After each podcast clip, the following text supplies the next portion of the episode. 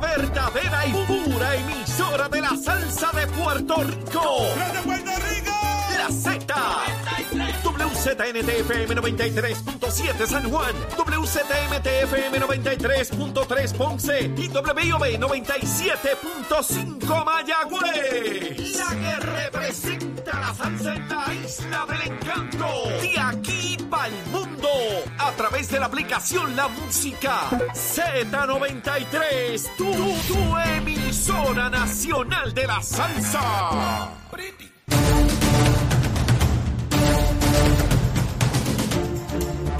Eso aquí a Nación Z Nacional, mis amigos, comenzando nuestra segunda hora. Ya tenemos en línea telefónica al buen amigo Jorge Colbert Toro. Eh, Jorge, saludo, buen día, ¿cómo estás? Leo, bien, y tú, muchos saludos para ti y para los amigos Red Escucha que siempre siguen tu programa. Gracias. Placer estar contigo. Gracias, gracias. Jorge, eh, tú eres comisionado alterno del Partido Popular, tienes una responsabilidad inmensísima en todo este proceso que se dio ayer y lo que, y lo que falta. Quisiera que para beneficio de los que nos escuchan, eh, nos describiera en qué etapa se encuentra la elección de ayer, por dónde, por dónde se va. Bueno, eh, eh, nosotros estamos en este momento, nosotros tuvimos eh, en ese proceso de votación, habían eh, 350 colegios de votación, 114 centros de votación, para que los amigos de Escucha entiendan. Un centro de votación, por ejemplo, es una escuela y un colegio son diferentes salones. Así que un, una, un centro de votación o una escuela puede tener varios colegios, varios salones de clase, por decirlo así, ¿verdad? Y se separan por orden alfabético, etcétera.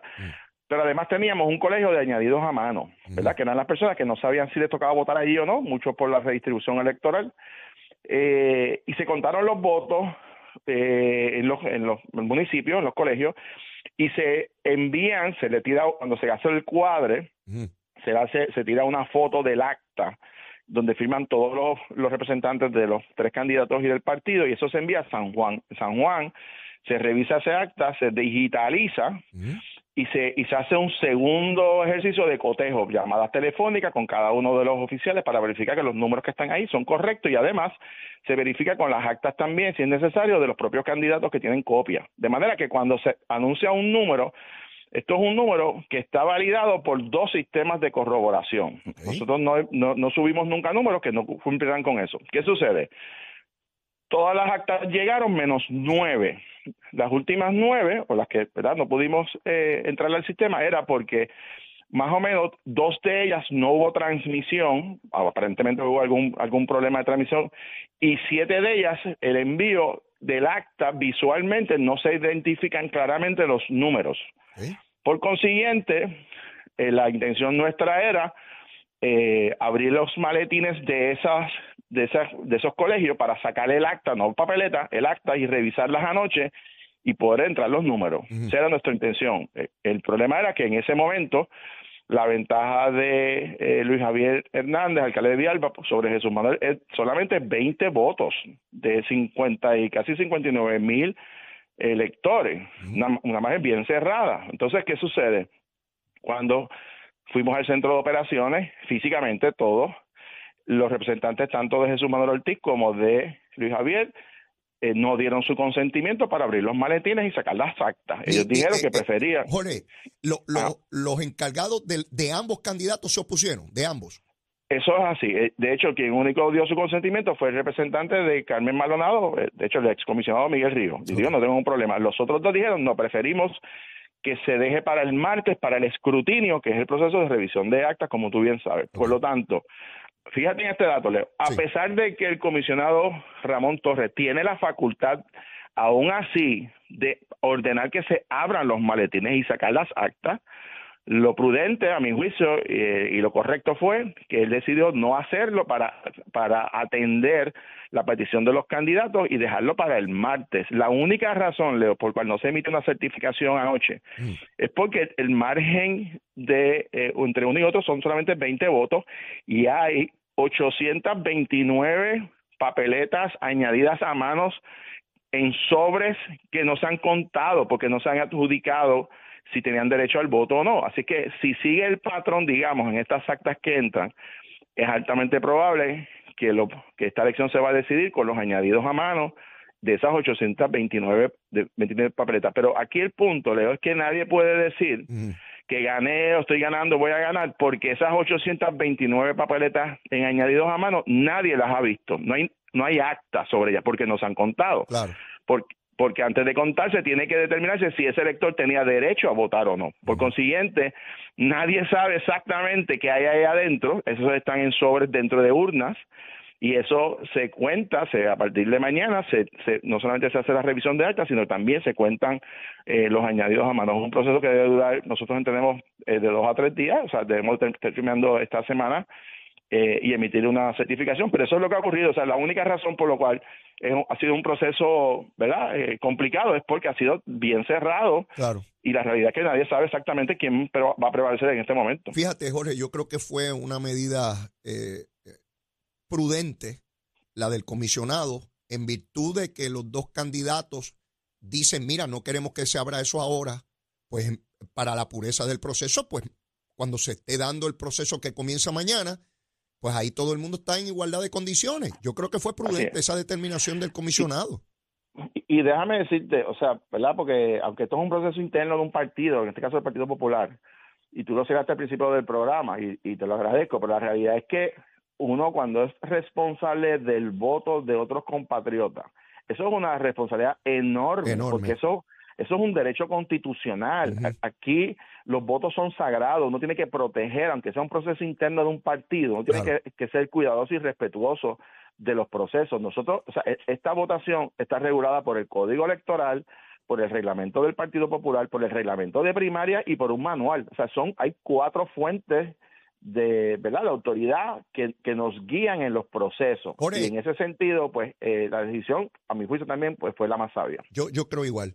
Eh, los, particularmente lo- todos los candidatos tuvieron su representación en cada colegio, Jorge. no eh, digo tenían derecho pero ninguno de los tres tuvo el 100% de los de los funcionarios de colegio solamente no nosotros la- el, verdad los oficiales e instituciones del Partido Popular estuvieron al 100% de hecho tuvimos más tuvimos un 125 porque teníamos eh, funcionarios adicionales por si de hecho dos se enfermaron en Eh, la explícale, madrugada que- explícale eso a la gente, Jorge. ¿Qué es un funcionario institucional y, y quién es el que representa a los candidatos? Para que todo el mundo esté claro. Lo- los los los procesos los corre la oficina del comisionado electoral del Partido Popular y tiene unos oficiales institucionales. Quiere decir que son neu- neutrales, no están a favor de ningún candidato, representan al partido y tienen responsabilidades en el proceso, en las mesas y a nombre del partido. Pero en adición a eso, cada uno de los candidatos tenía el derecho de nombrar un funcionario de colegio. Fíjate que no estoy diciendo que es un observador que va a estar mirando, no, no. Tenían derecho a tener un funcionario de colegio con responsabilidad en el colegio.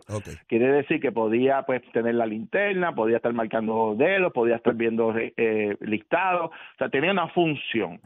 Nosotros, como nosotros sabíamos, ¿verdad? Eh, y, y confirmamos, y no lo habíamos dicho públicamente, pero sabíamos que los tres candidatos no iban a tener el 100%, pusimos un segundo oficial. Por eso es que cuando nos decían, ahora más colegios, y nosotros decíamos, pero si todavía no me has podido producir la lista del 100% de los funcionarios, ¿cómo quiere que abran más colegios? ¿Me, me sigue? Sí, sí. Finalmente, la, el juicio que y la decisión que tomamos fue la correcta. ¿Por qué?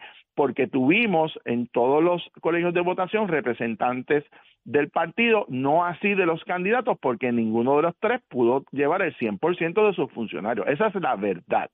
Y en ese sentido, el proceso lo corrió el Partido Popular y los votos los custodió el Partido Popular. Los maletines llegaron completos a tiempo. De hecho, nosotros los maletines no se movieron en la madrugada de ayer, se, movieron desde el viernes. El viernes ya había, ya estaban listos todos los, en las, las casetas, las urnas, los maletines ya estaban custodiados por los comisionados desde el viernes. Jorge. Nuestro preparativo fue como un reloj. El, el, ese voto añadido a mano ocurre igual que en las elecciones. Te pregunto, ese elector llega allí, no lo encuentran en la lista, reclama que tiene derecho, se coge su tarjeta electoral junto con la, con la papeleta de votación y, y cada uno de ellos se echa en un sobre individual, no se mezcla. Es correcto. Y es ese- correcto. eso se mete dentro del maletín y llega a ustedes a nivel central. Allí se busca si esa persona tenía derecho al voto y si tenía derecho, entonces se adjudica. Así funciona. Bueno, eh, es casi así. O sea, lo que el elector va. Si hay eh, si no se encuentra en la lista, va a ese colegio de añadido a mano eh, y ese elector, pues, eh, se le da el derecho, se, como tú bien dices, se pone la papeleta doblada, o sea, nadie la ve, dentro de un sobre se cierra el sobre, se le toma la información al elector, nombre, apellido, dirección en el sobre, eh, su número electoral, toda la información, y entonces se, se deposita y se, y se guarda y luego cuando se transmite a San Juan, esos sobres no se abren en, en, los municipios, en los colegios, esos sobres se abren en el escrutinio, acá, cuando llega a San Juan. De manera que esos 829 papeletas nadie las ha visto.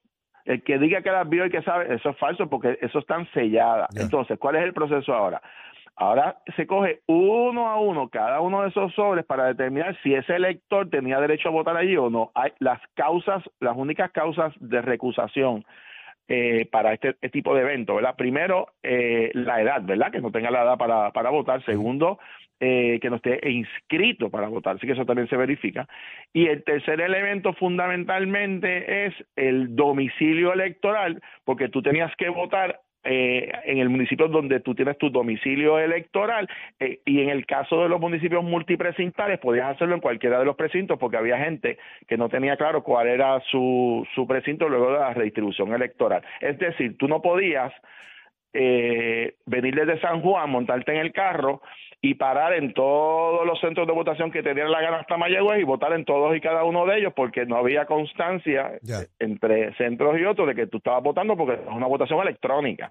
Por consiguiente, la, la, manera de garantizar era que ese elector pues fuera el lugar que le corresponde. Ahora, cada uno de esos sobres uno a uno con los observadores de los tres candidatos se va se va evaluando esta persona tenía derecho al voto eh, sí, cumplió, vive ahí, está inscrito, ah, pues no hay problema. Abran el sobre, cuenten la papeleta. Y entonces se cuenta y se adjudica.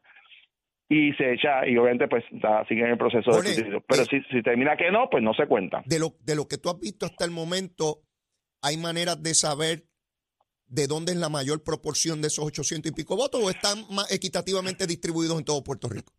Eh, mira, a las 10 de la mañana tenemos una reunión para, para ver eso. Están distribuidos por toda la isla, pero no necesariamente en las mismas proporciones. Quiere decir, puede haber municipios que tienen más eh, que otros, eh, y eso pues, eh, pues es un poco difícil de uno proyectar. Habría que hacer un ejercicio de ver cómo salen los resultados en ese pueblo para pensar, pero pero no, honestamente, pues eso más le corresponde a los candidatos que a nosotros. Nosotros no hacemos proyecciones, nosotros contamos y adjudicamos. En ese sentido, sí te puedo decir que, que hay añadidos a mano de todos los pueblos. Eh, cuál, cuán, ¿Dónde hay más o menos o en qué área?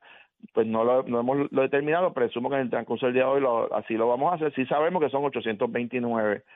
¿Cuáles, son, eh, ¿Cuáles son tus expectativas eh, de, de cuándo culmina el proceso? ¿Cuándo es final y firme Bueno, yo, yo eh, esta mañana, como a las 6 de la mañana, estaba hablando con el comisionado. Nosotros entendemos que debemos estar terminando el jueves. El jueves. Eh, si, si no hay, digo, déjame ir por parte para no decir algo que, que luego cambie. Eh, estoy hablando del escrutinio de actas.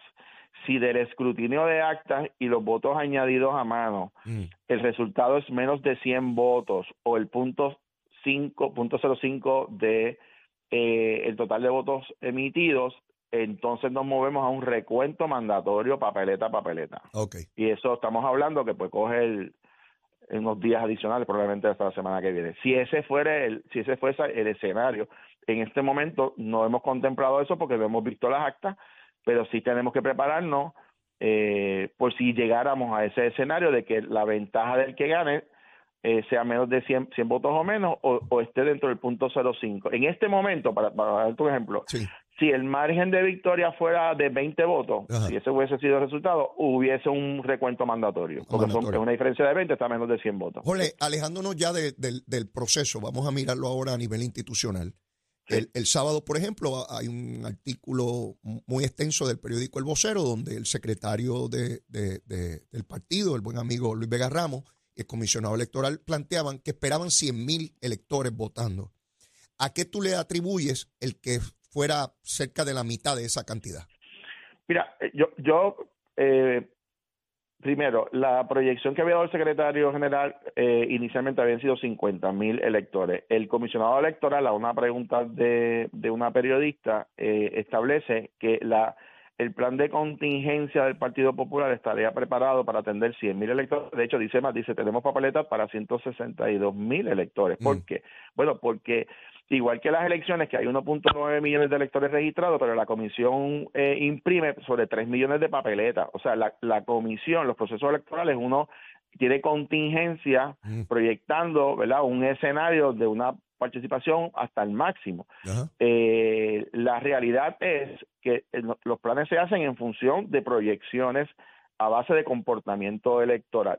Ahora, esa proyección que estamos hablando no la decidió el partido, la decidieron los candidatos. Los, el 9 de marzo hubo una reunión, se le presentaron los escenarios, tres escenarios Ajá. del resultado de la primaria del 2020, 35%, 45%, 55% de participación, y ellos unánimemente, no el partido, dijeron que montáramos el evento pensando en un escenario de un 45%. Eso eran 98.601. Ah, espérate, Jorge, Bueno. pero déjame, eh, porque yo no sabía eso y no, No, creo, que, la, porque creo que es la primera vez que, que, que lo así. escucho y si yo lo estoy escuchando por primera vez que hago un programa todos los días, pues me imagino que muchísima gente, al igual que yo, es la primera No, vez que lo escucha. esa- ¿Cuándo se dio es esa que reunión, Jorge? ¿Cuándo El se dio? 9 de marzo, el 9 de- desde el 9 de marzo eso está establecido. ¿Y déjame- para, para qué era esa reunión? ¿Por qué, por qué tienen que ellos hablar Por- de eso? por- porque el- eh, cuando se aprobó el, la Asamblea de Reglamento en noviembre, Ajá, que se convoca la votación para, para, para este domingo 7 de mayo, ajá.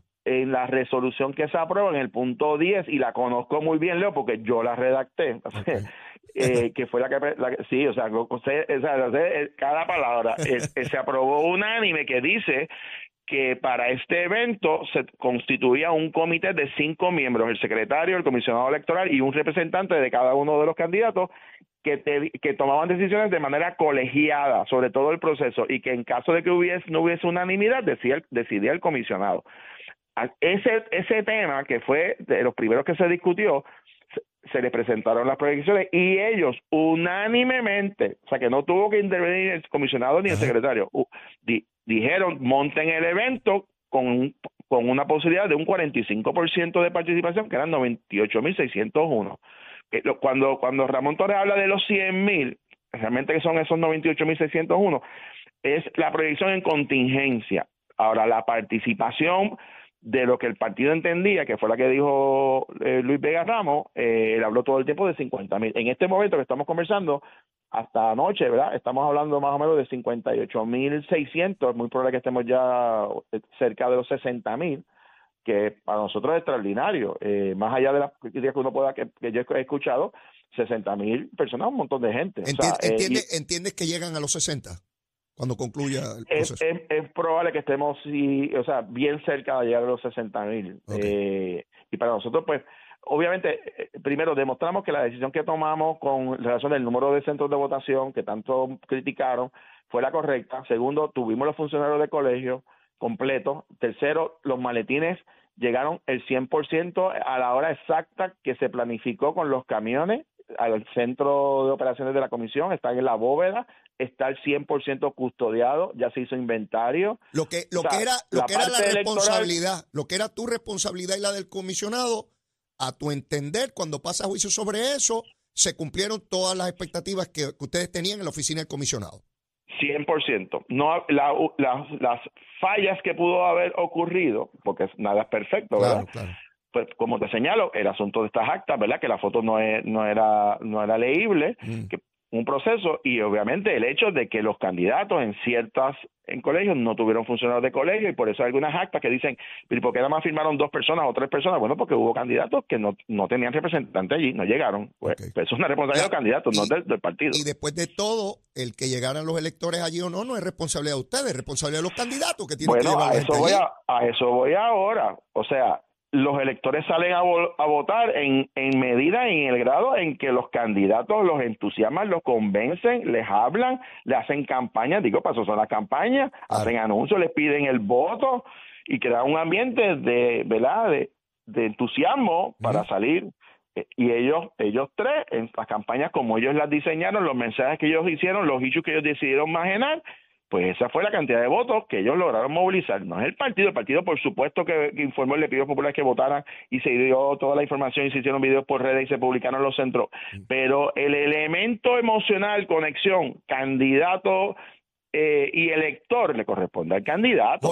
y esa es la realidad. Yo sé que, eh, ¿verdad? Eh, tú no eres el que toma la decisión de que este evento tenía que ser ayer. Eso lo tomó la Junta de Gobierno del partido y toda la cosa.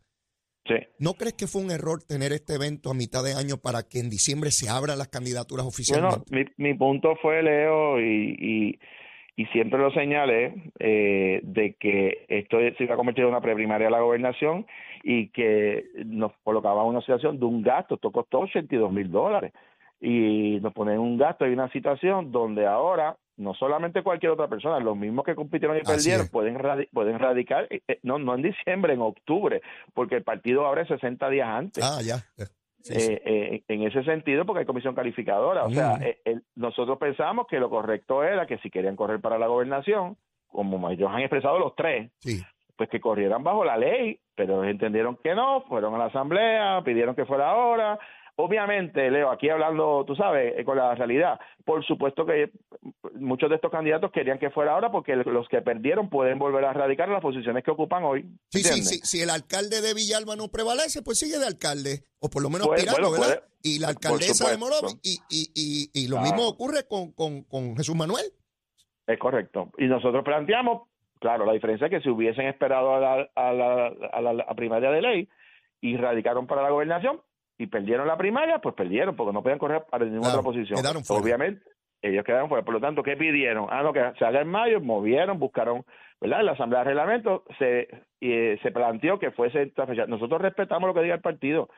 Eh, y si esta fue la decisión, pues esta es la decisión y, y, el partido bregará con las consecuencias de esa decisión, pues. Pero lo, que te quiero plantear es que el, el, el, Partido Popular tuvo una primaria en el 2020 para la gobernación que ganó Charlie Delgado. Mm eh, ampliamente, pero luego no ganó en la gobernación. De hecho, en los últimos mes y medio, mm, el, el dinero que invirtió en la primaria no lo pudo tener disponible para las últimas tres semanas. Mira, Jole, Jole, dímelo a mí que tuve dos primarias para ser el candidato oficial del PNP en San Juan que me desangraron. Dos grandes primarias, porque las dos fueron gigantescas. Cuando llegué a la elección iba con la lengua por fuera, Jole. Así es, así es. Y, y pues, pero nosotros ¿verdad? Dimos nuestros consejos, yo escribí columnas, eh, hicimos, fuimos a los foros, aquí contigo estuve en varios programas, pero la decisión fue esa, pues nosotros para adelante le contamos los votos y, y, esto se acaba el jueves y el jueves habrá un, eh, eh, Dios mediante, ojalá, no tengamos recuento, tengamos un, un, nuevo presidente y tendrá un equipo nuevo. Nosotros estaremos culminando nuestras funciones esta misma semana cuando termine este proceso. Oye, te me adelantaste a la pregunta, te iba a preguntar, bueno, y Jorge Colbert, ¿qué va a hacer ahora?